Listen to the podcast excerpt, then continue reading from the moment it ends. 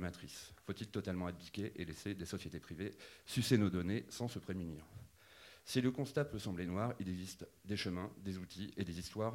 Et pour nous en parler, nous recevons aujourd'hui Milad Doueli, Doueli, historien des religions. uh, reli- uh, historian on religions, Mr. Cassidy, a Gabriele sociologist, Coleman, She's a researcher. Uh, journaliste.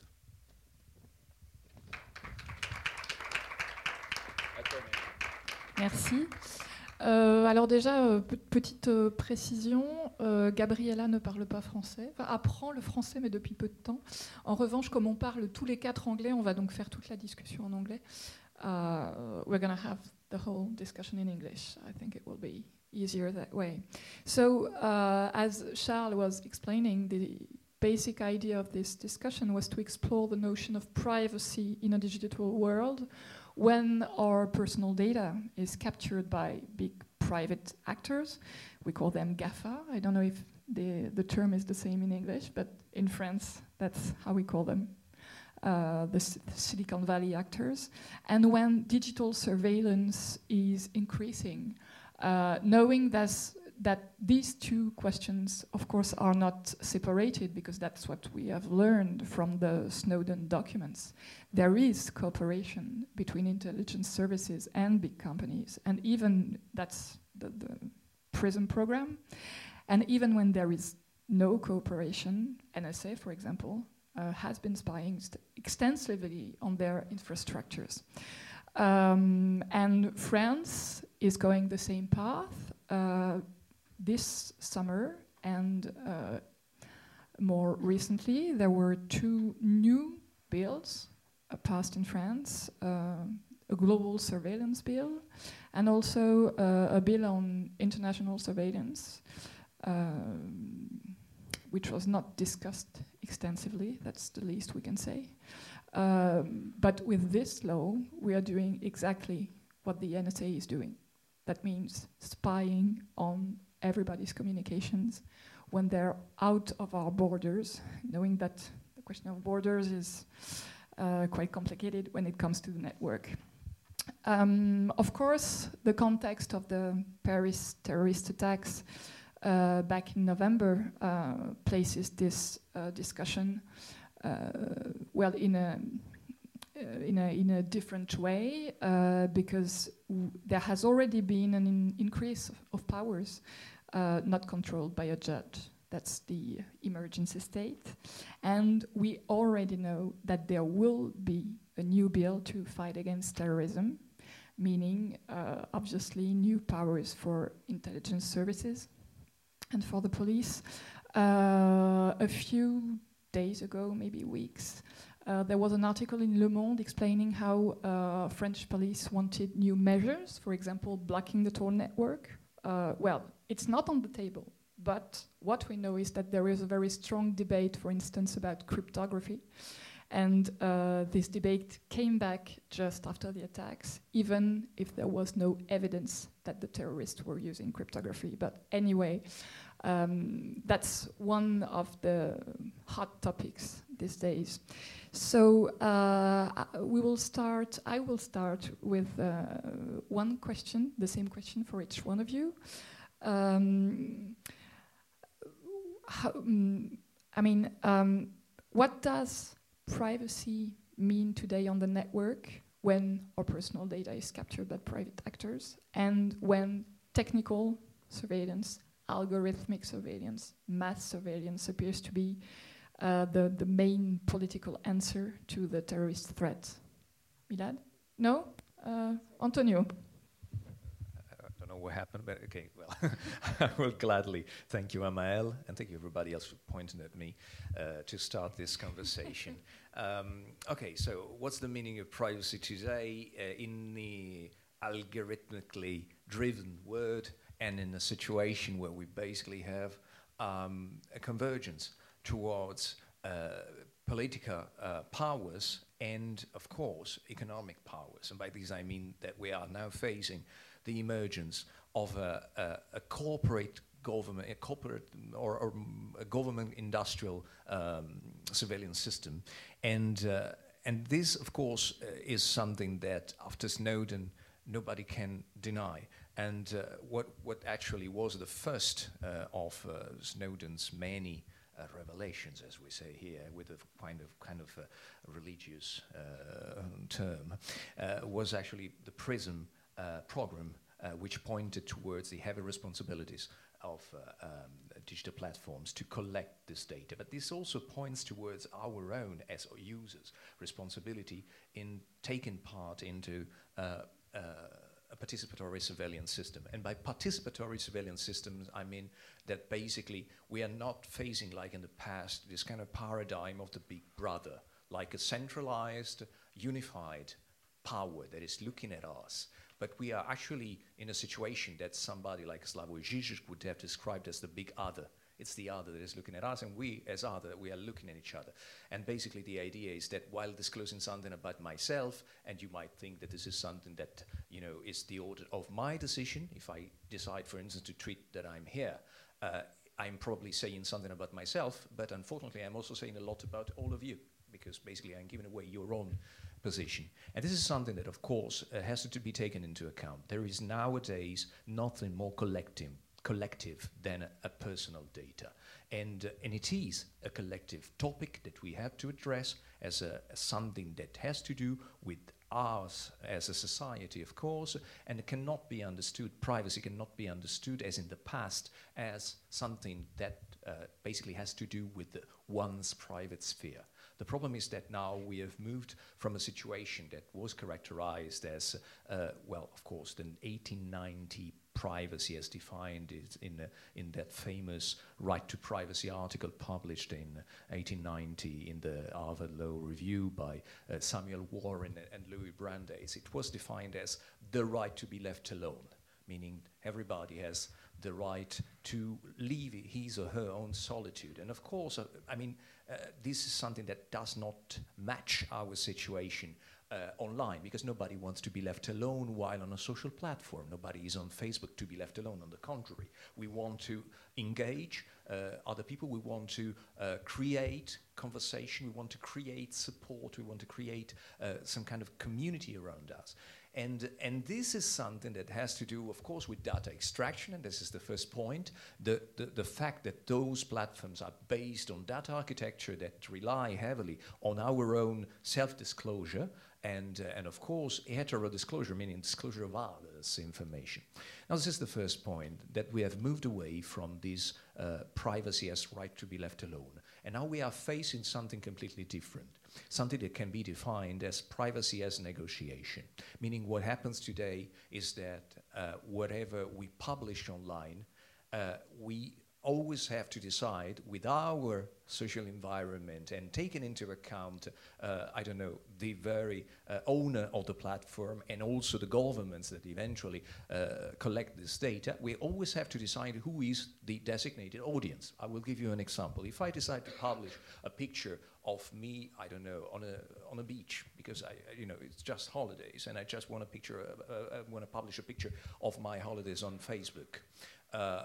Am I supposed to do that? Um, what will be the reaction of uh, uh, my uh, social milieu online? Well, we'll basically have to wait for their feedback. And this is actually the first kind of negotiation, negotiating the things that I'm allowed to do and allowed to publish and to say about myself with my environment. So, for instance, if I see reactions that do not point towards uh, this being a good idea because people don't like seeing me, I don't know, uh, semi naked on a beach. It's understandable sometimes. Anyways, I won't do it anymore. So the first negotiation is with our, uh, well, friends or, or, contacts online. The second negotiation is, of course, with the uh, companies that own the platforms. Because if to tomorrow I discover that, for instance, Facebook has taken that picture of me on a beach and turned it into some kind of sponsored story about, I don't know, a dating website, this would be extremely disturbing, and this would, of course, uh, well, deter me from doing it again in the future. And the third kind of negotiation is, of course, with the uh, governments and, and, and uh, of course, the public powers who eventually will have a say or want to have a say uh, about what I do with my data. Am I allowed to publish some information about myself, some contents about myself? And again, am I uh, supposed to have some kind of uh, anonymity, confidentiality, pseudonymity about uh, the things that I publish online. all these elements uh, make a very rich tapestry and a very difficult negotiation. And the fact that this negotiation is so difficult also makes difficult for us to understand what will be the uh, expected result. Uh, what we are now facing is basically uh, a, a, change, a, a sea change in the way we have been looking at privacy and private, the private sphere in general for centuries. Because if you think about, for instance, what privacy was when, uh, I don't know, at the end of the Middle Ages, uh, we, we have to think back, I don't know, uh, the, the, the, work of cultural historians like uh, Philippe Ariès about the, the, the, the, la naissance de la vie privée. Sorry, I'm not saying it in English, but in French, sorry. So the birth of the of private life. And it, it, what, what he was pointing to was basically that we had eventually at the end of the middle of the, of the medieval times, we, we discovered that we, we did not have to rely on feudal uh, uh, loyalties, and uh, we could actually create some horizontal um, horizontal social relationships, uh, like friendship, for instance. And you also had some kind of uh, um, uh, some kind of techniques of describing one's life, like logs and diaries and autobiographies. And eventually, you also had the emergence of a private sphere, like private accommodations and private houses. And all these elements are again also uh, you know, one of the major, or the main part of the way uh, social life is organized on platforms like Facebook and and other uh, social platforms. Again, we have uh, uh, kind of semi-horizontal social relationships. Again, your friends on Facebook. You have your like your home uh, page or whatever you have walls and you have windows. All the these metaphors seem to convey the idea that we're still facing this kind of private life in a private accommodation.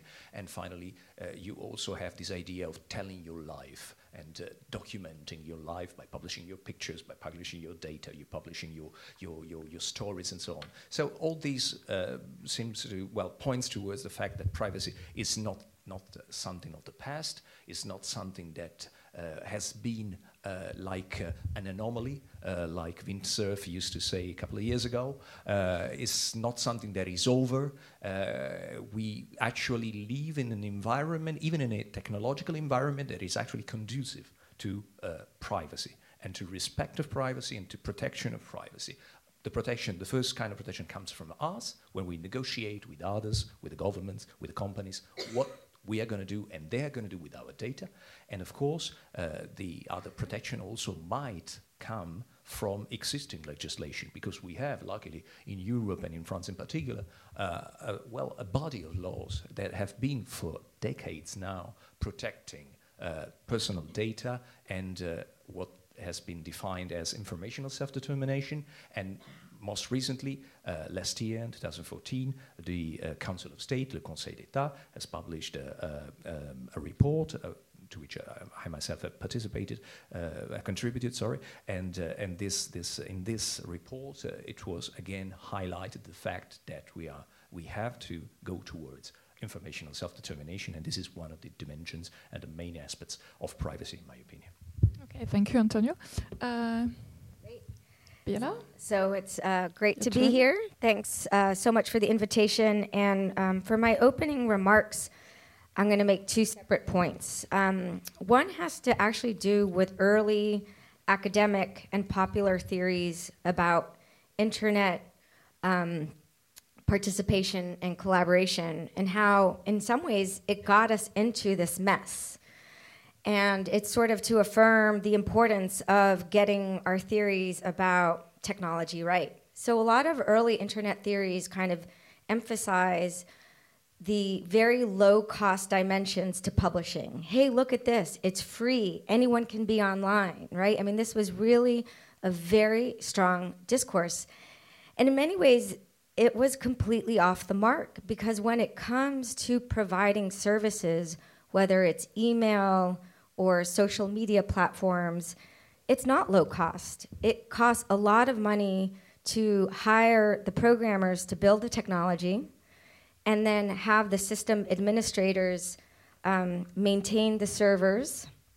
And then there's the co location costs of the servers um, being housed, right? And so having services like Gmail, Facebook, and Twitter are incredibly expensive.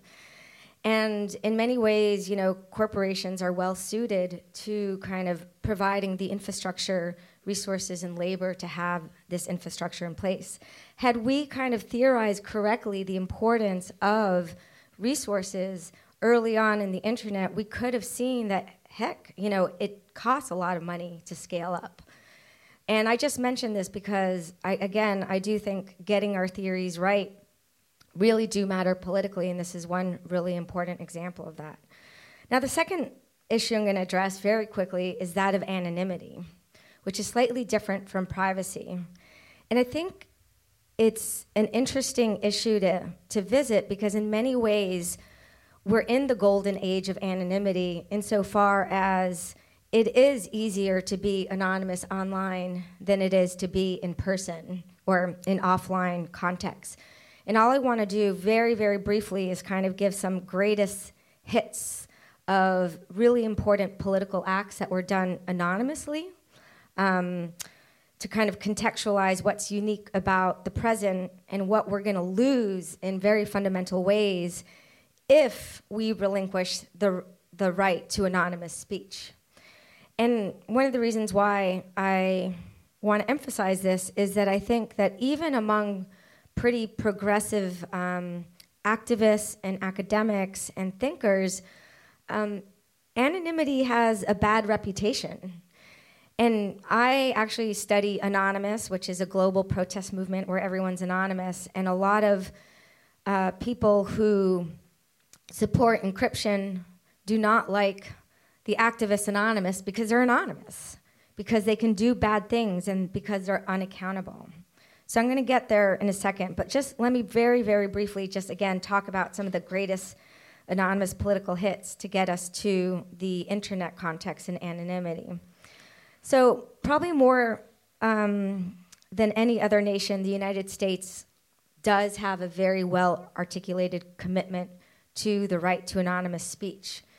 And this is in part due to the fact that um, the founders of the US nation, folks like Ham- Hamilton and James Madison, published uh, the Federalist Papers, which were the precursor to the Constitution, anonymously. They were published as Publius. And this is, you know, again, one of these um, very well known examples of the importance of anonymous speech. Now I'm going to fast forward to the 20th century to give you two of my favorite examples of anonymous uh, interventions. In 1971, a group uh, by the name the Citizens Commission to investigate the FBI broke into an FBI field office and stole a bunch of documents.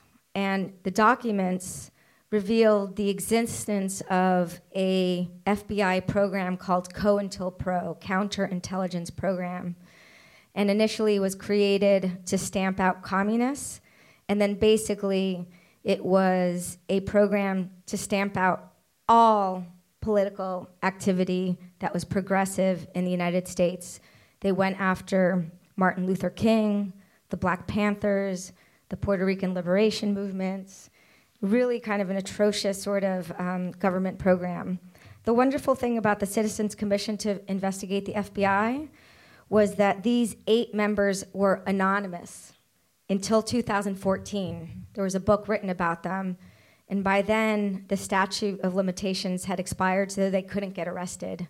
But it's really remarkable, actually, that they were anonymous because if they weren't, they would have spent the rest of their life in jail, despite kind of exposing a really, really notorious, awful government program. The next year, John Fryer, um, at the American Psychiatric Association meetings, disguised himself with a mask and a voice distorter. And at a panel, he said, I am homosexual, I'm a psychiatrist. And the reason why he said this was because homosexuality was considered a psychiatric illness in this time period. And by the next year, um, I mean, the Psychiatric Association then kind of eliminated homosexuality from their manual. He was anonymous for 22 years as well. This was not a stunt. He was very afraid of losing his job. Um, Chelsea Manning, who also revealed um, a lot of really problematic things that the US government has done. Did what she did anonymously. Unfortunately, um, she was revealed, but her intention was to be anonymous. And then finally, just to finish, we have Anonymous, which is a global protest movement with thousands of people who choose to be anonymous. And what is fascinating is that you can scale anonymity to a greater degree online um, because of the encryption tools that allow people to speak publicly, act through such actions as hacking, but remain anonymous. And so, in many ways, even though our privacy is absolutely under threat um, for reasons that we're talking about, I also think we are under this weird golden age of anonymity so long as we can fight for the right to continue to use encryption. This is why it is so important in many ways. So I'll just leave it at that. Okay, thank you, Biella. Milad. Thank you. Yeah, it's sort of hard to pick up after uh, uh, my two colleagues, but I guess I will try to say a couple of things just perhaps to stay and uh, bounce off each other. First, I would like, and I do agree with Antonio about both the long history and the short history of private life and privacy. Yet it seems to me it's perhaps pertinent to distinguish in private life and privacy the way it was formulated, and I think we agree on that. For a simple reason is that you know, the great work, which is in French, uh, Histoire de la vie privée, was quite a remarkable achievement. Whereas privacy, the way it uh, grew out of the Brandeis article and its consequences, was interestingly spatial. It created thresholds, and we transferred those in some ways to go along with uh, what Gabriella was saying to the early way we described our presence within the um, digital environment home and so on and so forth. We brought notions that were embedded within this particular constructed US notion of privacy, and that just created a lot of confusion, I think, that explains in part where we are today. I think the second aspect that uh, to me is interesting is one look historically, the rise of computing, not computing science, is inseparable from encryption. And I think it's very crucial for us to remember that from Turing to all the others. And yet today they're trying to separate it for political reasons. They want to, uh, to sort of separate the two. And I think that's a very serious post political issue and obviously uh, something that we need uh, to work on. I remember because that was uh, mentioned with the state of emergency in France today after 2001. I'm American, I live in the States. And at the time I was in Baltimore, there was for about eight months period, a huge debate was steganography because somebody convinced the government that there were messages passed through hidden through images. And then after University of Michigan did study over, I forget how many millions of pictures, they couldn't find much of anything. There's always this return of the political decision makers to put in question the back doors, bring us back in, and we're reliving it all over again. It's quite interesting. Yet it seems to me the difference from 2001 to today, and this since Antonio uh, spoke about the religious dimension, and I think if I remember my Catholic um, stuff uh, correctly that gluttony is a serious sin. And it seems to me that all our platforms today and the government are gluttonous for data. There's just something irresistible to them. They cannot help themselves. They want more, and especially they want us to produce more. And there's just seriously an issue there that one sort of uh, should look into with all different aspects, which takes me back to perhaps the political issues that were brought up by both discussion of the kind of negotiations as well as the um, issue of encryption and anonymity. It seems to me there's a tradition, at least within the US, that was articulated very early on in the early 50s and came back in the 70s, and we have it now, that basically says we're moving toward a model of a transparent society, therefore equal access will solve the problem. We discovered that is not the case, particularly with the scaling of data that is collected. Second aspect, which is perhaps more interesting, that is to describe the negotiations around privacy, information self-determination, in terms of a paradox that is determining for open societies. That precisely if we live in an open society, not in an emergency rule, uh, there is a tension at the base of it. We produce more data, and that how we're gonna kind of access it according to which rule, and so on and so forth. And perhaps my, that's my hunch I don't know, is perhaps is that what's happening today is that our model of trust that was associated with protection of privacy is moving to a model of reliance, and they are not the same things. Reliance is much more deliberative. It requires particular kind of both involvement and consciousness or literacy, if you would like, as well as uh, understanding of the implications, as Antonio said extremely well, that you don't reveal about yourself, you reveal about everyone around you and it was in your network. And that model of reliance has not been very well articulated, I think, uh, within that particular perspective. And therefore, just moving uh, from trust to reliance is very important because we build a lot around trust. We have icons for trust to assure us that this is protected, that this is your privacy is going to be respected, whether by design or not. And we discover very quickly they actually do not do very much for us in, in, in, in the long term. And perhaps the alternative, which goes back to encryption, that may emerge from now to 2025, I have no idea. Uh, it's something to go toward the blockchain and to go into some different model that is not what we have today, that will completely um, eliminate the intermediaries that are either state actors and so on and so forth. Now, what's very interesting about the blockchain, and this is obviously highly simplified, is that it moves trust from the institutions and governments to the, to the machine, to computing, and to encryption. And then we go back to something that sort of, I think, uh, ties us uh, together in, in a particular way. Finally, just something that I tend to find quite uh, interesting about the difference between private life and privacy, and I think now it's becoming more so than it used to be in the past, and that is the continental construction of private life is historical and de longue durée, whereas privacy is by common law. And that's, I think, very different way of building uh, either a legal infrastructure as well as tools that allow the individuals to contest. The commons law procedure gives much more flexibility and power actually to the individual to contest, whereas the con continental model, because it's hierarchical, shall we say, uh, takes away a lot more of those powers uh, in, in surprising fashion, actually, when you start to look at it. And um, in my observation, that I think is tending to become a real issue because there is a convergence between the two, trying to weaken the traditions of the common law in the US in order to take away that kind of contestory uh, uh, power that is given to the citizen. Uh, and that's something I think remains to be seen how it will play out. Okay, thank you. About this question of you know private-public partnership of surveillance, there is um, a sentence by Bruce Schneier, who is a very famous American cryptographer. He said uh, it was maybe in the winter of 2013. The NSA didn't wake up saying, "Well, we're going to spy on everybody." They woke up and, and said. Uh, somebody's already doing already doing the job. We're going to make us a copy.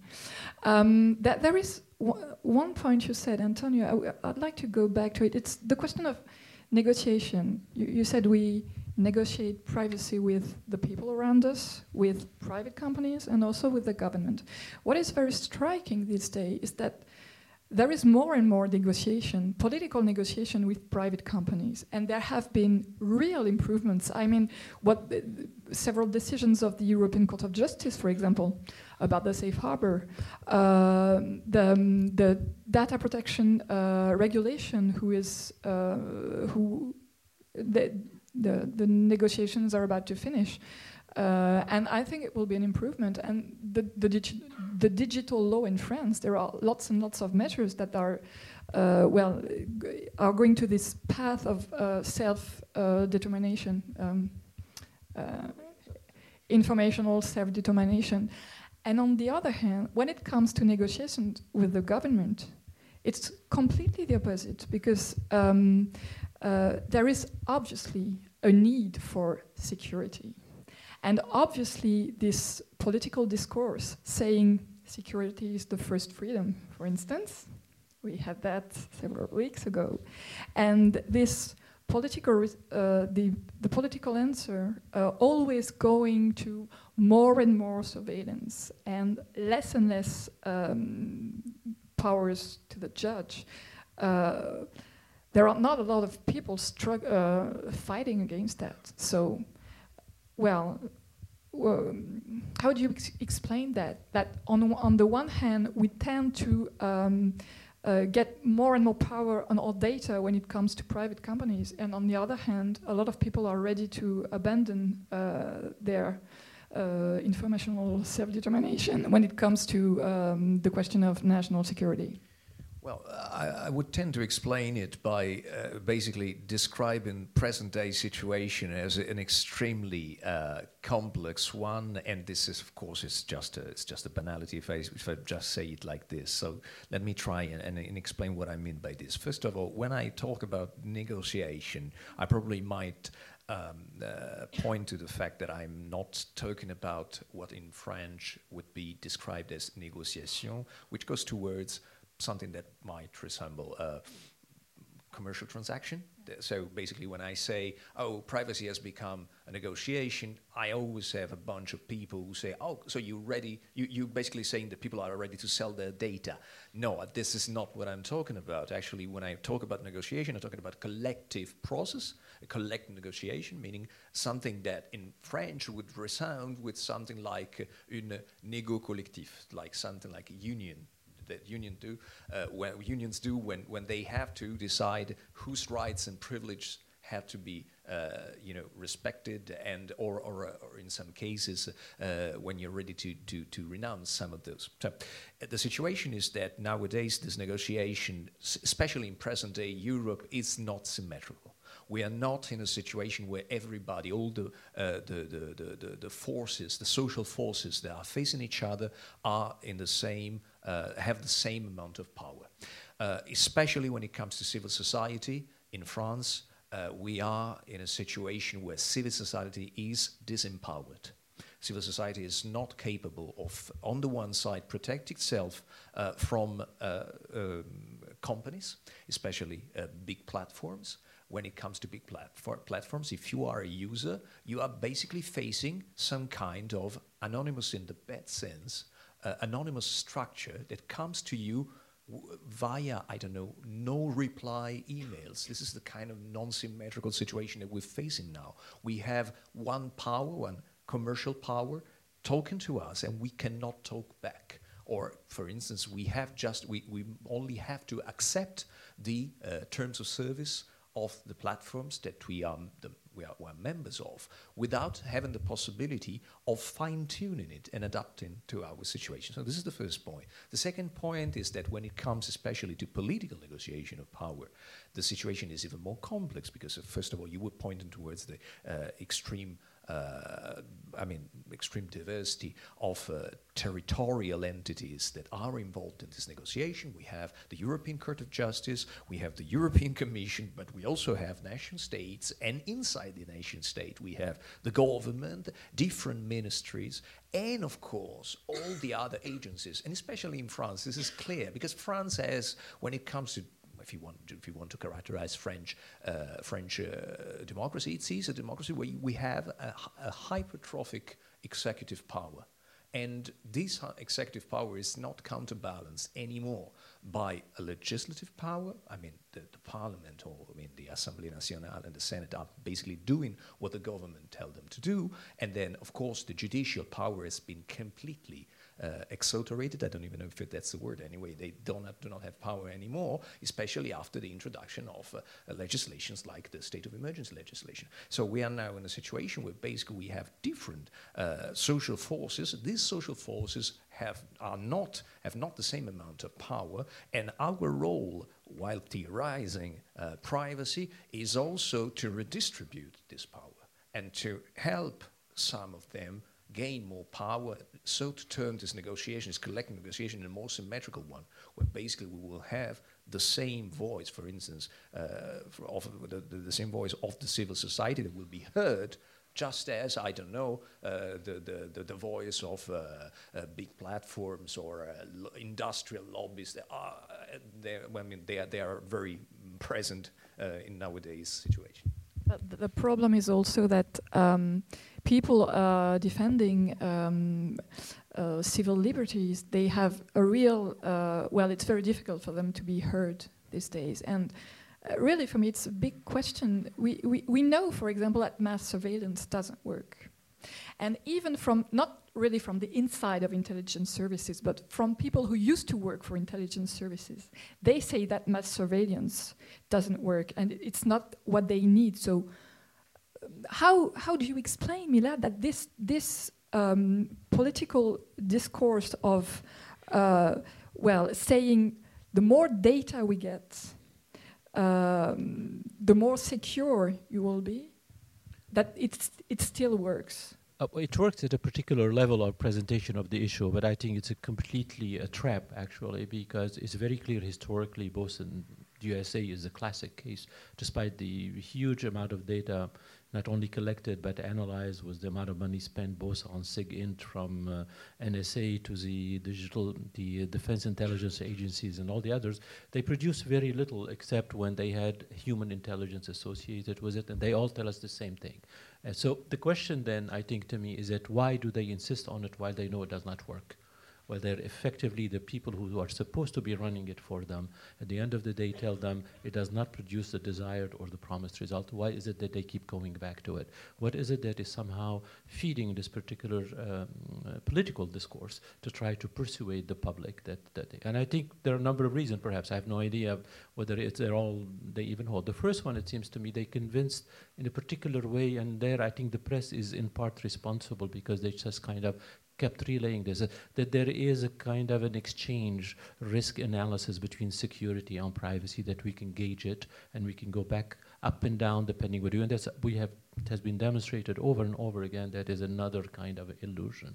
More so, I would say, even where we get into the issue, historically, actually, if you look at the old examples we have where states or uh, political institutions accepted to transfer particular powers to, let's say, the military or the equivalent of the intelligence agency, they were very careful about putting provisions that allow them to take back those powers after a particular moment of crisis has passed. What we're doing today, legislating, is just the opposite. There is no way back that is traced within the state of emergency, the Patriot Act, they keep renewing it with the sunshine exemptions and so on and so forth. So we're just completely displacing, I think, the so-called democratic exercise in ways that used to exist with a lot of provisions that allowed the collectivity, let's say, despite its diversity or diverse point of views to cover. So to me, the real question is that why is it that they still need to do this while they know it does not work. Now, some analysis point that there is perhaps an economic dimension that is predominant at the end of the day, that is mostly industrial espionage at the end of the day, that is perhaps the most powerful, that can be disguised and veiled under protecting the citizens against, you know, uh, terrorists or infiltration and so on and so forth. That's an argument to be looked into, and I think probably it has uh, some merit. Second aspect, I think there is a real concern, and that we go back to cryptography, that there is a real concern that if normal citizens take into cryptography, which so far has not worked actually, because for some reason one thinks about PGP, all kind of efforts to try to make it uh, user-friendly, shall we say. It has never really kind of uh, materialized at a scale that is important uh, across the board. Why is it that the governments in so-called democratic societies are kind of nervous, shall we say, or anxious about having cryptography across the board. It's just it's, it's, it's, very interesting. And finally, and I think something I'm sure Gabriella or Tom work is that we have discovered since, especially Snowden, I think, and that, for instance, that obviously also the investment by um, um, intelligence services are very important. The mathematicians are the classic example for creating algorithms for cryptography or breaking them. And there was a split, for instance, in the American Mathematical Society, those who were willing to continue get money from the NSA and those who said, no, we will stop. And we should not forget that. They are the biggest funders for tremendous amount of work. And I think we tend to just sort of put it in the background, and yet it plays a serious role within the scientific community that needs to be equally brought up to contest also some of the stuff that's taking place. Um, Biella, th this question of cryptography is very interesting because this debate was, well, in fact, exactly the same in the 1980, 1990s in the United States. Uh, that's what has been called uh, the crypto wars. And um, at the end of the decade, uh, cryptography was um, li liberal liberalized because uh, private companies needed it in order to, uh, well, improve um, bank and, well, digital commerce and stuff like that. So um, what, what do you think of the, the controversy these days? Because it's exactly the, well, these are exactly the same arguments. If there is cryptography, uh, terrorists will do what they want. And uh, on the other hand, cryptography is seen as one of the answers to, to uh, pervasive surveillance. So, um, yeah, I think, you know, tying this question to your first question, there are these contradictions that we're facing, right? Um, and thankfully, we have them because, in some ways, I think our only hope is to exploit the contradictions, right? And so, in many ways, we were lucky that there was commerce on the internet that required strong cryptography because that kind of helped um, ensure that cryptography was accessible to everyone. You know what I mean? Uh, whereas if there was, for whatever reason, no commerce online, that could have kind of killed crypto entirely. And in fact, one of the fascinating things about the, the Snowden leaks was that um, Silicon Valley was trying really hard to prevent the names of companies being publicized. And then journalists like Barton Gellman were like, well, what's the point? We're trying to change your practices, you know, because if the large companies change their practices, then there might be some hope, right? And it's interesting because I go back and forth um, with companies like Apple who are saying we do want to pro- provide strong cryptography and not um, have back doors, right? If this is going to kind of create um, a better business model and more customers and more profit, and so all of a sudden you have this weird situation where a kind of capitalist imperative might in fact ensure some privacy in relation to the state, you know? And it is the fact that, yeah, cryptography is essential for the functioning of the internet uh, that has kept cryptography to some extent kind of alive. I still think, though, you can never rely fully on companies, right? I mean, um, they can say one thing and believe in it, and two years later, you know, do something else, which is why autonomous crypto is so incredibly important. And it is a very open question whether we'll ever get it usable uh, to the point where I don't think everyone needs to be using this cryptography, but I think if it is pervasive among journalists, lawyers, and activists, and is usable and pervasive among those populations, then we will kind of have succeeded to some degree. Um, but again, this goes back to my opening point, which is it costs money to build software and maintain software. And a lot of crypto projects, whether it's Tor, Leap, PGP, literally need money to pay developers. And obviously, private corporations are not, you know, jumping to kind of give over this money. And so, in many ways, I actually do think that strong autonomous crypto is possible if we secure the funding over a 10 year period for it. Without the funding, no possibility. And so, this is a moment where, along with fighting for kind of the conceptual um, fight over privacy, we're also literally trying to ensure the resources to kind of create the material kind of cryptographic conditions for privacy as well. Yes, Antonio? To add something about uh, uh, the fact that we probably tend nowadays to consider uh, um, to consider encryption as uh, one of the main staple of uh, the protection of privacy and anonymity. But uh, I'm also, I, I, also want to point towards informal uh, tools and strategies that actually are uh, nowadays just about as important in producing uh, an environment which is conducive to uh, better respect and, and, protection of privacy. And I'm thinking about, for instance, some kind of informal ways of uh, implementing anonymity, pseudonymity from this point of view, or the fact of uh, uh, being part of an online platform which respects the will of the user when it comes to the self determination of the very name. This is just the basis, but this, this is something that, for instance, platforms like Facebook have never been respected in their life, respected in their, in their, in their existence, during their existence. Because, of course, the kind of uh, uh, real name policy that they are trying to implement, first of all, is uh, extremely uh, let's say, Eurocentric or Western centric, uh, let's say like this, because if you have, I don't know, uh, a Spanish name or sorry, a Chinese name or, a, or a, an Arabic name, or you have, I don't know, any other name which is not built like first name, family name, you're well you're, you're, screwed. You're in a bad situation. You have to choose something. And then secondly of course this is also something that has to do with the way we choose to call ourselves. So this is first, first idea uh, let's not focus exclusively on anonymity. Let's also talk about pseudonymity, which is still a popular way. And I insist on the fact that it's a popular, meaning that it's really common in the basis of our of our uh, our user base.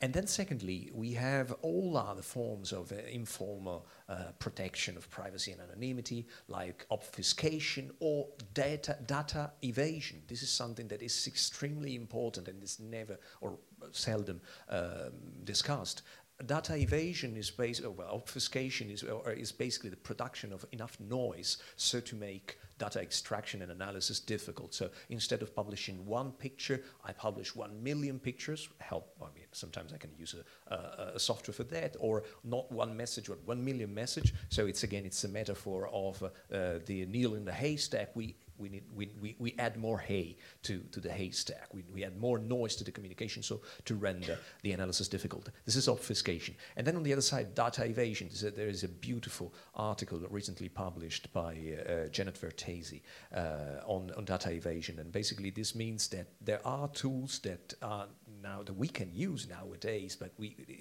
they are they are controversial and and sometimes in a legal gray zone uh, to protect ourselves from data extraction and tracking. For instance, she was data Janet Vertesi. Uh, she's a sociologist at Columbia University. Uh, Princeton, yes, Princeton. Uh, she was describing her experience as a, a, a pregnant uh, woman who wanted to hide her pregnancy uh, to, well, to uh, online advertising, so not to be targeted by um, personalized ads. And so what she did, well, she used, for instance, prepaid cards. And she just connected not from a home or a smartphone, but from uh, cyber cafes and public places and libraries. In this situation, she soon found herself in a, in a, in a, in a uh, in a point, in a, in a place where actually she was stigmatized. She was stigmatized by the services themselves, who actually did not favor, did not encourage this kind of behavior. And of course, if you think about prepaid cards, and just remember what happened here in France, the two days after the uh, recent terrorist attacks in November, we had uh, the Ministry of Finance, I think, who, who, just came up with the idea you know what, to fight against terrorism, what we should do? We should stop people from using prepaid cards. Are we really sure that the, uh, the ISIS is using that as a, a, tool to finance their, um, their, their activity. Well, anyways, this is one way of insisting on the fact that there are a lot of informal strategies, and that these informal strategies are just about as important as encryption and this kind of more stable and more, uh, let's say, uh, scholarly noble uh, fields of research like encryption. But um, these are all, um, I would say, technical solutions. I mean, uh, to be perfectly clear, for example, I I, am convinced that cryptography is a very political question, and it had been addressed politically by movements like cypherpunks and uh, structures like WikiLeaks and so forth. But uh, there, there is always the question of, you know, well, democracy. I'm, I'm going to take an example. Um, for, in, for instance, the IETF, uh, the Internet Engineering Task Force. These are engineers working to strengthen the internet. So they want to implement as much cryptography as possible. But who knows that? I mean, they know that, and a few journalists know, and um, specialized people know what's happening. But I mean, that's also a political question and a democratic, uh, a democratic question. How, where do we put the balance between the rights of the individual, the, the rights of groups, and what a state can do, for example? So who, wants to address this question of you know privacy also as a as a democratical democratic question Biella?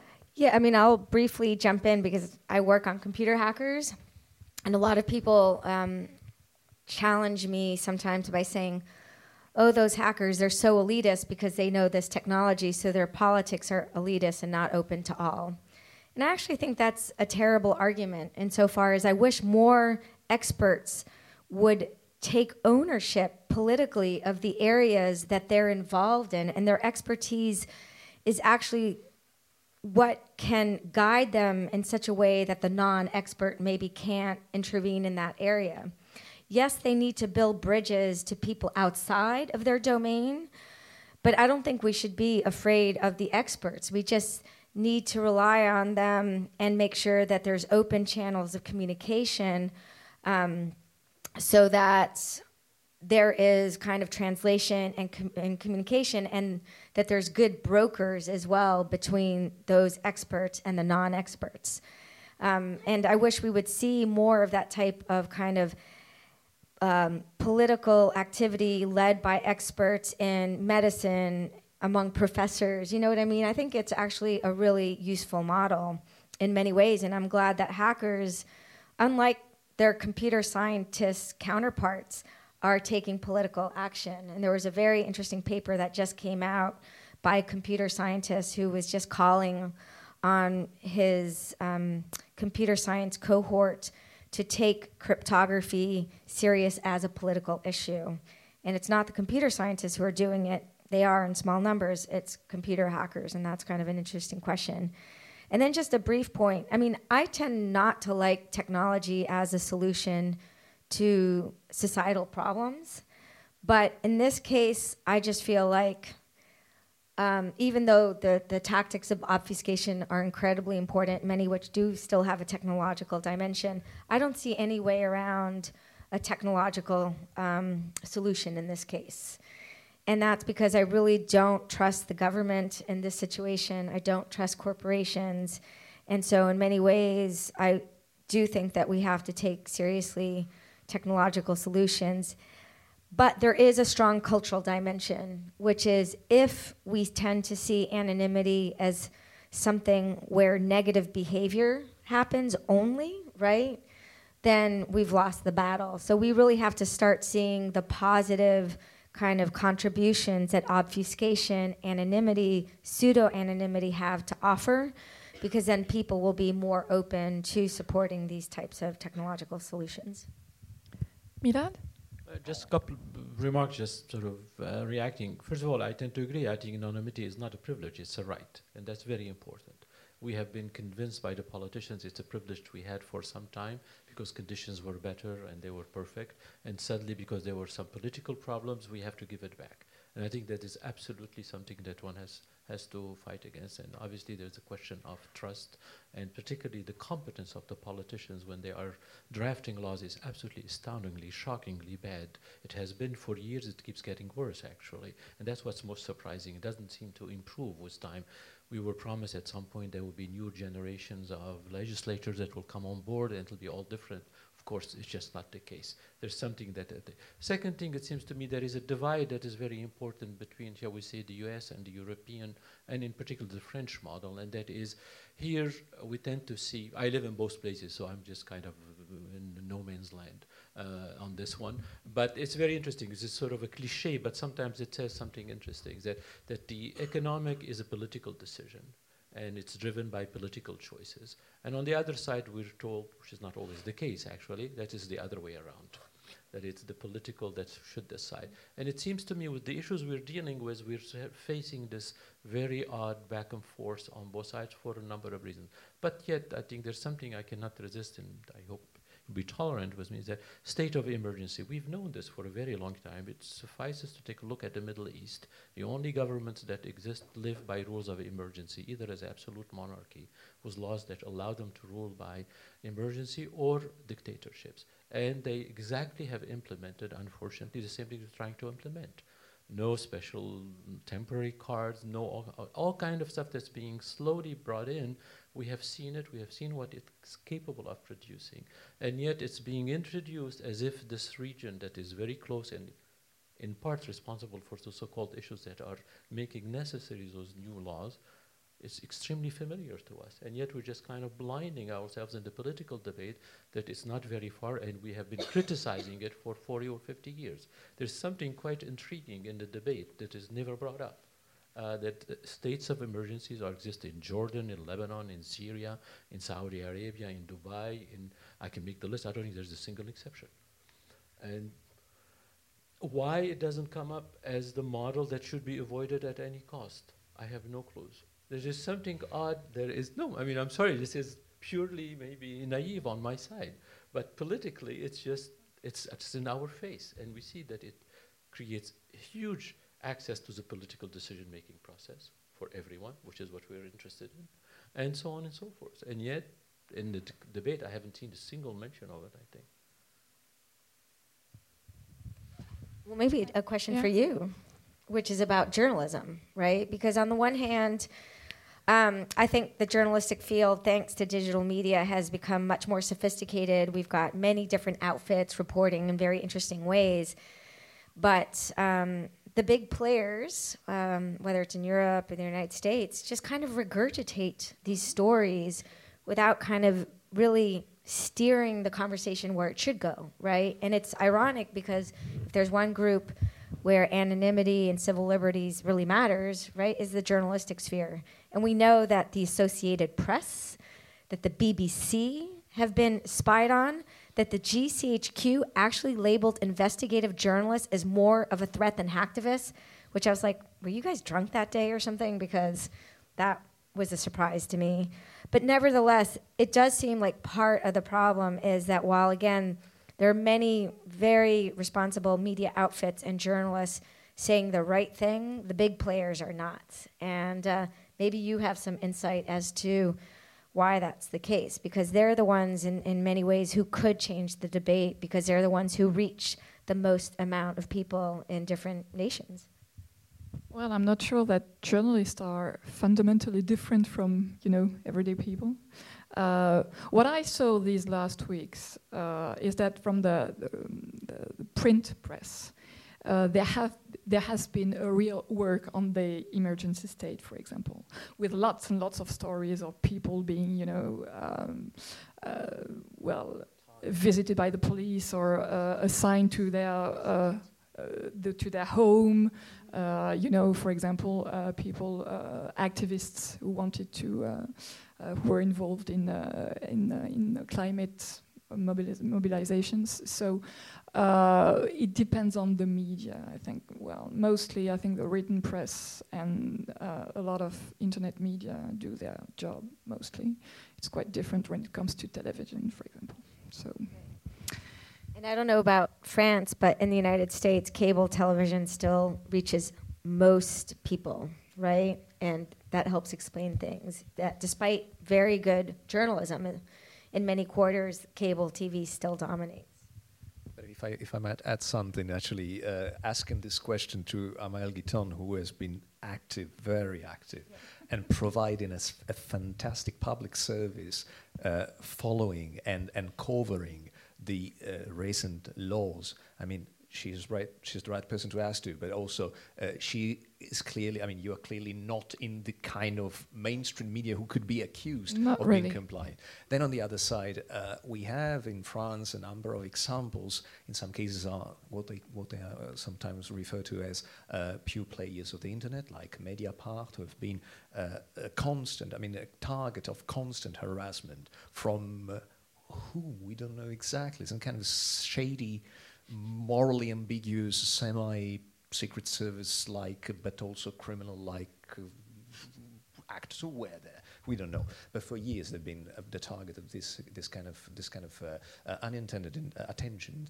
And then, uh, and of course, one might say that this is also this a lot of this has to do with the kind of proximity that exists, I mean, closeness that exists between the media as an environment, a professional environment, and policy making, again, considered as a professional environment. From this point of view, I think that this might also explain a lot of what goes on, also, again, in terms of negotiation around this kind of laws. Because, again, Amaelle, you provided a fantastic but, um, like you, you, you, described how, you among others, uh, described how uh, this law, uh, these laws, these bills are not produced in a vacuum by some lawmaker who is, I don't know, in a, in a, in a cabinet or in, a, in, a, in a room by himself or herself. But there is, of course, a long and fastidious process of hearings of different uh, social actors. And some of those, the most prominent, and, and those are heard most of the time, are actually representative of industry, of industries or companies or some vested interests and lobbies who actually have, uh, well, they gain their life, they, they make profit via surveillance.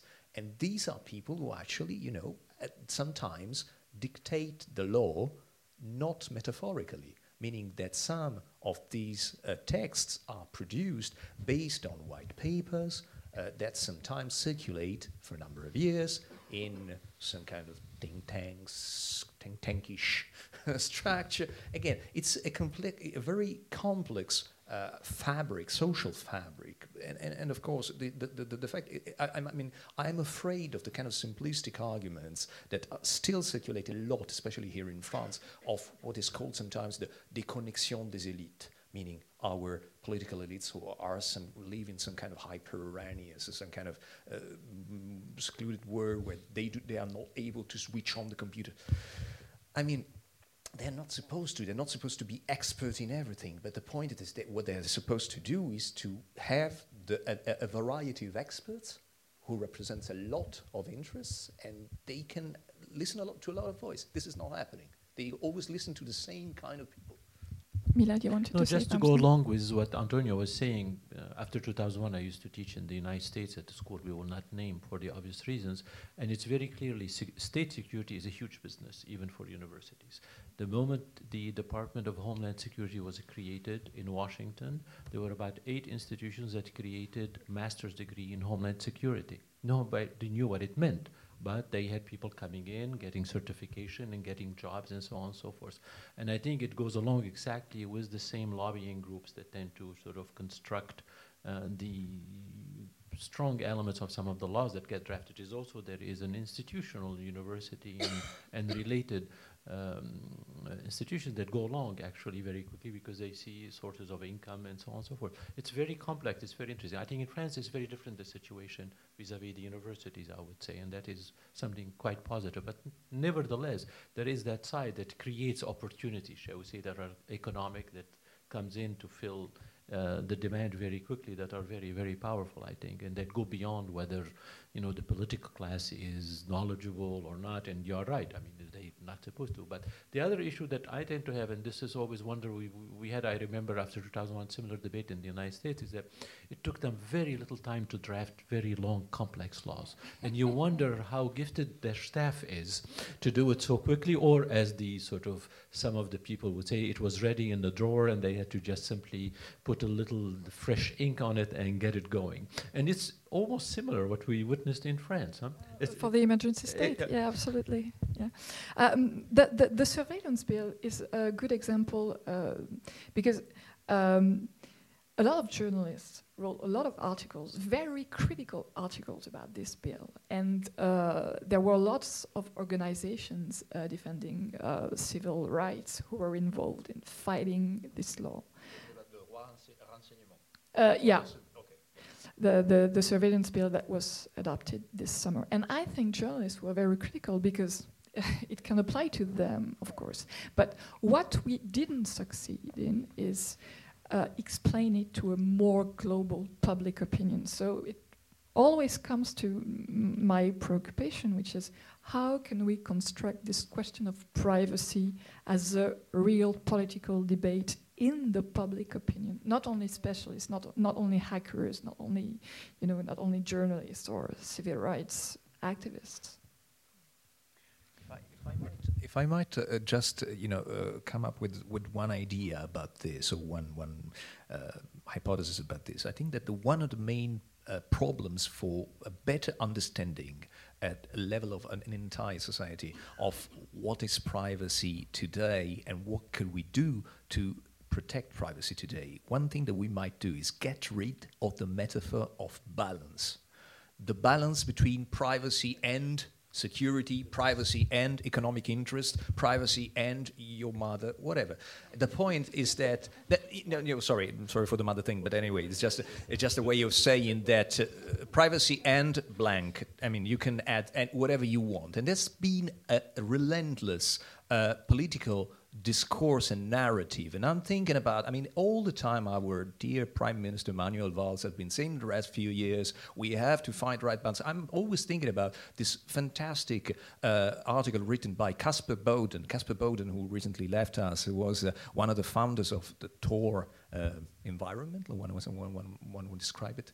And uh, he basically insisted on the fact that when we start talking about striking a balance between privacy and something else, we have already renounced the very principle of privacy. Because privacy in itself is uh, uh actually something that has been erected against the uh, this kind of this kind of uh, things that erode our private sphere and our privilege as individuals and our dignity as individuals and the integrity of our information, of our behaviors, of our life, of our speech, and so on and so on. So whenever we start saying balance privacy with something else, we have already we, we already we have framed the situation the, the, the, the, question in a way that is not conducive to an a proper solution to it. We, we have already renounced privacy. So one way to me is let's teach children to never pronounce the word balance in the same sentence with privacy.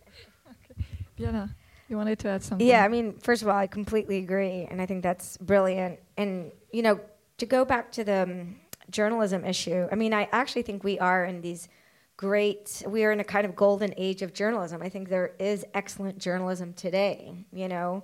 Um, but I think that the next step um, is actually learning how to me- meld, join, marry the entertainment style TV presentation in the United States, you know, the Fox News, the CNN, with then substance. You know, I think that's one of the ways we're going to reach people. And here I'm kind of drawing on the argument of Stephen Duncombe, who argues that we need to kind of um, draw on entertainment culture. The progressive left needs to draw on entertainment culture to read, to reach wider audiences. And actually, in the context of North America, Vice News is is doing this, and their reporting is very substantial, but very edgy and entertaining.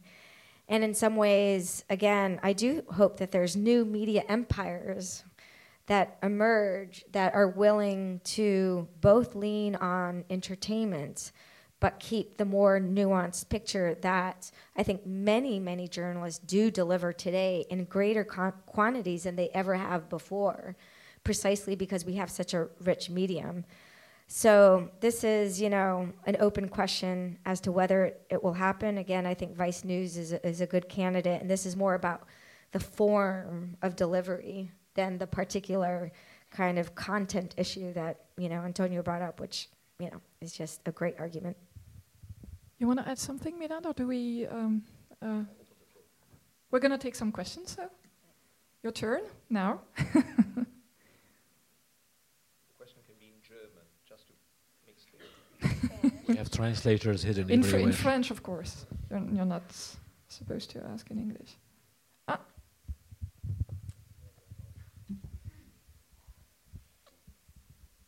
Hello. Yeah, thank you. You just uh, mentioned the new form of journalism which could like bring some entertainment in the in the coverage of these kind of issues. And I was just thinking about the interview of uh, Edward Snowden by John Oliver.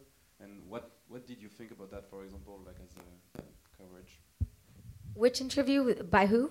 By uh, John, John, Oliver. John Oliver. Oh, right, right. No, I mean.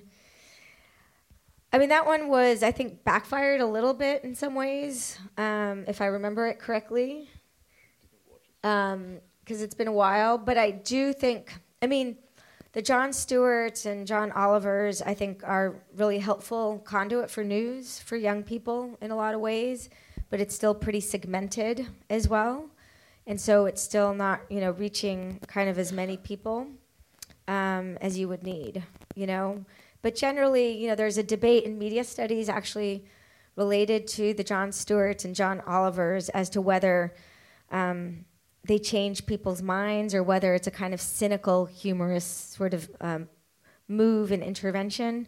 I tend to see the former because they really do kind of expose a lot of you know bullshit in their programming. But nevertheless, you know, I've actually looked into the numbers of cable news networks like CNN versus um, print media versus those shows, and they still reach, you know, a much much smaller percentage of the population. Well, John Oliver um, a show about net neutrality was extremely efficient. Anyway, yeah. Another question?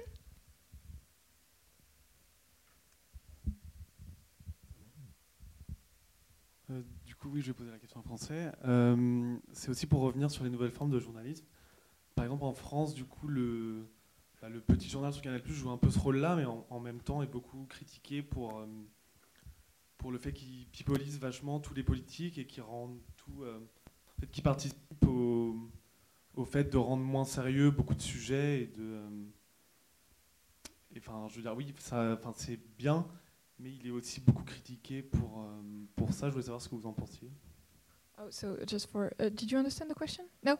Um, the question was about uh, a, a, a, TV show we have here in France. It's called Le Petit Journal, and it's well, uh, the question of balance between seriousness of the journalistic job and entertainment, because sometimes they they get backfired. Right. Like, so that's a great question, and actually, and it's a bigger one too. That in uh, this book by Stephen Duncombe he addresses as well, because he addresses the fact that spectacle can spiral out of control.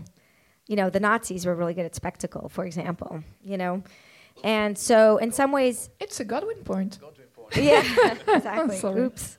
Um, and I just think that the important thing is precisely, at least if you're mindful about it, if you're doing it self consciously, right, then in this case, you do achieve the balance um, because it, it can, um, you know, be counterproductive or backfire. But again, I just think we have to be realistic and we have to work within the parameters of what works. And that works in certain ways. And just like a good popular book, for example, can be smart but accessible, I think the same can be done with uh, journalism in a lot of ways. And currently, we just also have the production capabilities, you know, that even though it's still expensive to build media empires and so on and so forth, you know, there are much larger numbers and many more outfits. So, in some ways, you know, can you overtake these big giants? I'm, I'm not sure. I don't know enough about the kind of economics. But nevertheless, I think that's a kind of realistic um, goal that one should set in mind if you really want to change la- large numbers of minds. I don't know if Antonio or Milad, who are French and tend to watch maybe yeah. Le Petit Journal, want to answer specifically? The problem with these questions is that I think that nobody uh, around. I'm probably. Uh, have you seen the, the, the, Petit Journal? Okay. Not recently. You've been at the Petit Journal for uh, no, no. You've been in no. So next question. Sorry. Oui, yeah. Bonjour. Moi j'avais une question pour euh, rebondir un petit peu aussi sur, sur le titre hein, qui était donc 2025, la fin, la fin de la vie privée. En fait, on a beaucoup débattu de choses qui étaient relativement contemporaines en fait, jusqu'à maintenant. Et donc moi, je voulais simplement vous interroger de manière très ouverte sur la manière dont vous voyez l'évolution de la vie privée, peut-être à cet horizon ou au-delà. Donc on sera en 2025 environ 12 ans après, après Snowden, hein, si Snowden est, est l'an zéro. Et effectivement, on a vu que Snowden en a à la fois voir une sensibilité peut-être plus grande du grand public sur les sujets liés euh, à la sécurité, à la question des données, à la question de la surveillance. Pour autant, on voit bien que depuis, euh, depuis 2013, bah, chaque événement euh, qui peuvent se produire, finalement, on va parfois vers plus de sécurité plutôt que vers plus de, liberté individuelle. Donc je voulais voir comment vous imaginez, vous, la vie privée du coup à l'horizon 2025. Oh, that's a very good question. So the question is, what will privacy look like in 2025? Yeah. Especially given the fact that this is the other part of the question. Yeah. Uh, a lot of the, uh, according to uh, to Olivier who asked the question, a lot of the, uh, the recent developments in terms of privacy has gone towards the direction of more security than privacy. This is what he says.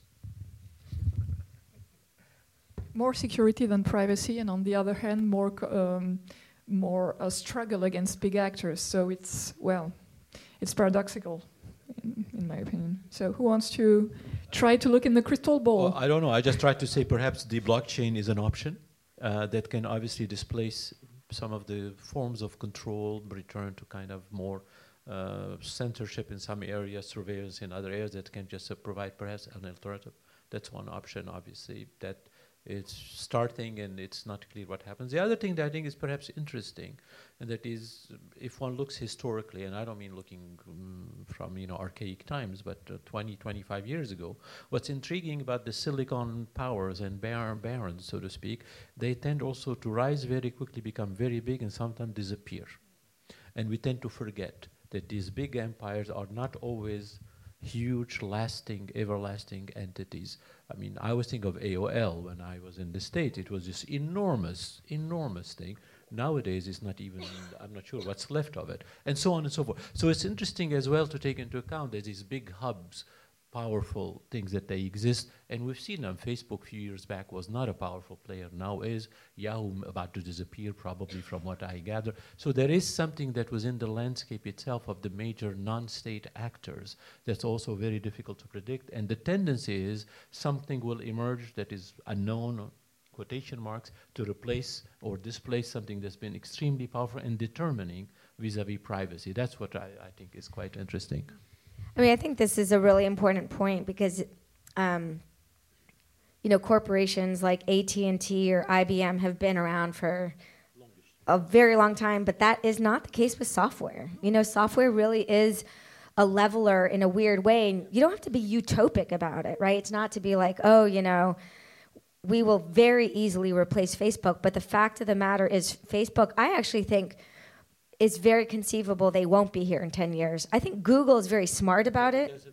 Yeah, and that's because Google is investing in everything from search to email to cars because they know that unless they have their hands in very different domains, including some very infrastructural domains, they might be rendered obsolete. But any software company that is um, mono delivery of one thing is very susceptible, right? Especially because a new piece of software comes into to being, they get a lot of funding, it's the cool thing, everyone migrates over, and then you have the death of that kind of company. And so it, it is very hard to predict, except to, to I, I completely agree. You know, with software companies, they will come and go in a way that a lot of the kind of non digital corporations, once they've really established themselves, have a kind of longevity. And I probably would like to shift the focus a little. Uh, instead, of course, I, understand. I mean, I agree with, with what has been said so far, but the fact that there is no specific uh, specific um, uh, incumbent advantage when it comes to software, big software companies. But uh, let's it, let's just uh, shift the focus and look at what happens uh, in when, when, we look at civil society. I don't know what the situation would be like in 2000. Uh, 25. 25. Yes, it was, I, I, always, in my mind, it's always 2030 because it's a transhumanist, uh, yeah, transhumanist, uh, the, the year of singularity, whatever. Anyways, so 2025, I, I don't know what the situation would be like privacy wise, but I know that whatever the situation, uh, we will reach that situation, will reach that scenario, going through a series of struggles that will become, I'm talking about political and civil struggles that will become increasingly confrontational.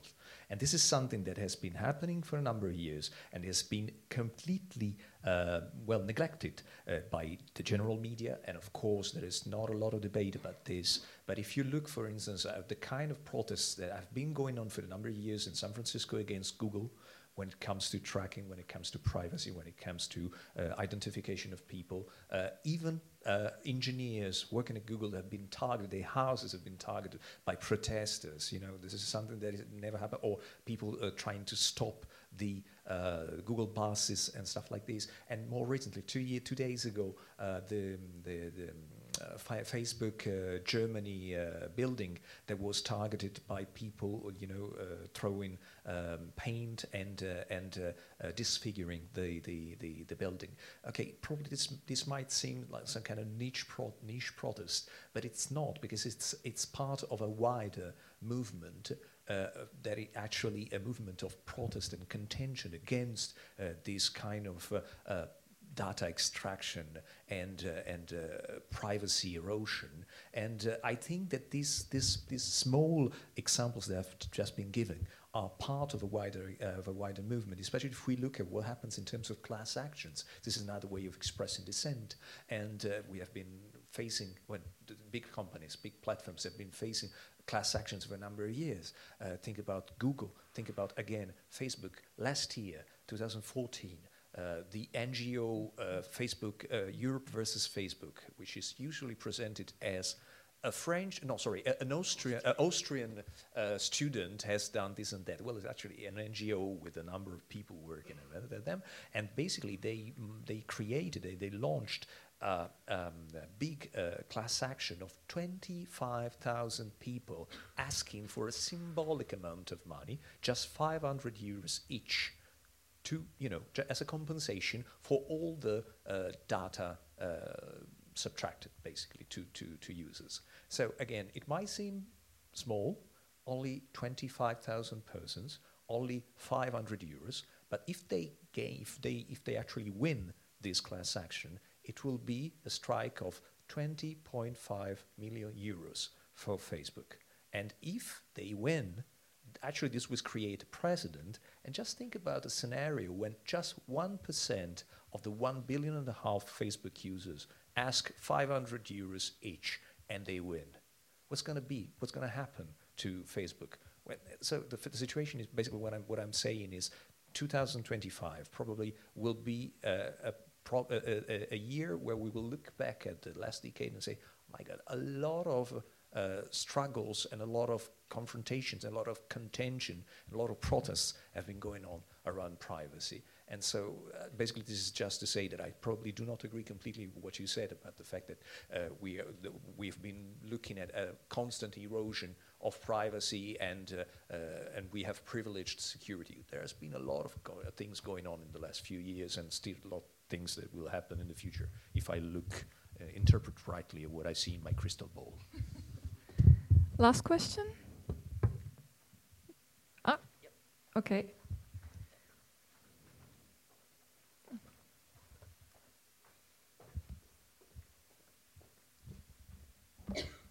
Euh, du coup, je pose une question en français.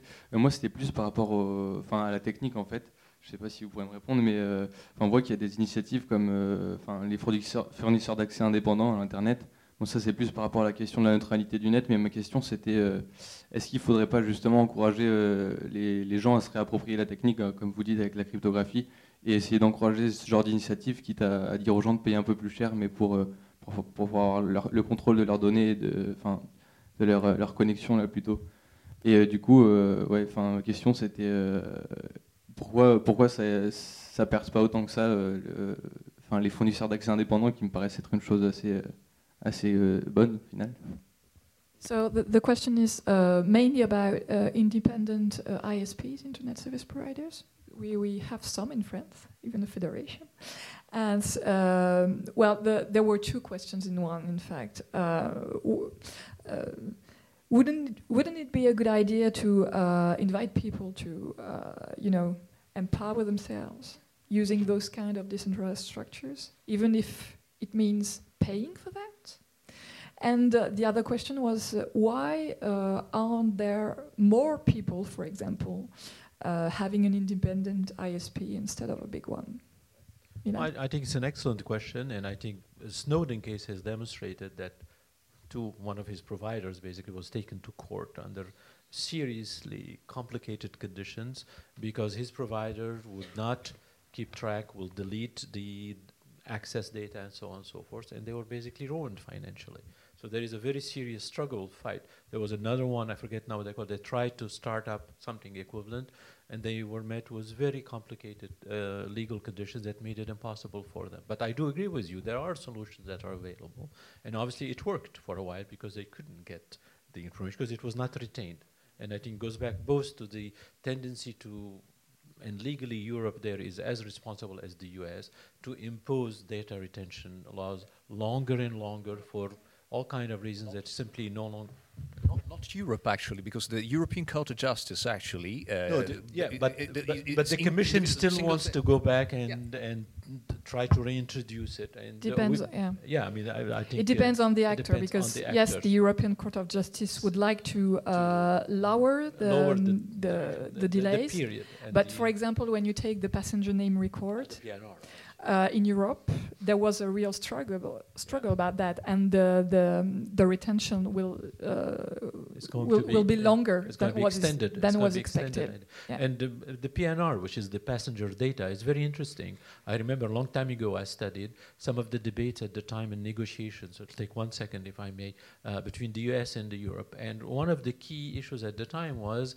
um, union-related, uh, union membership-related data. The Americans absolutely wanted it, and the French and the Germans refused because they understood it's a political identification.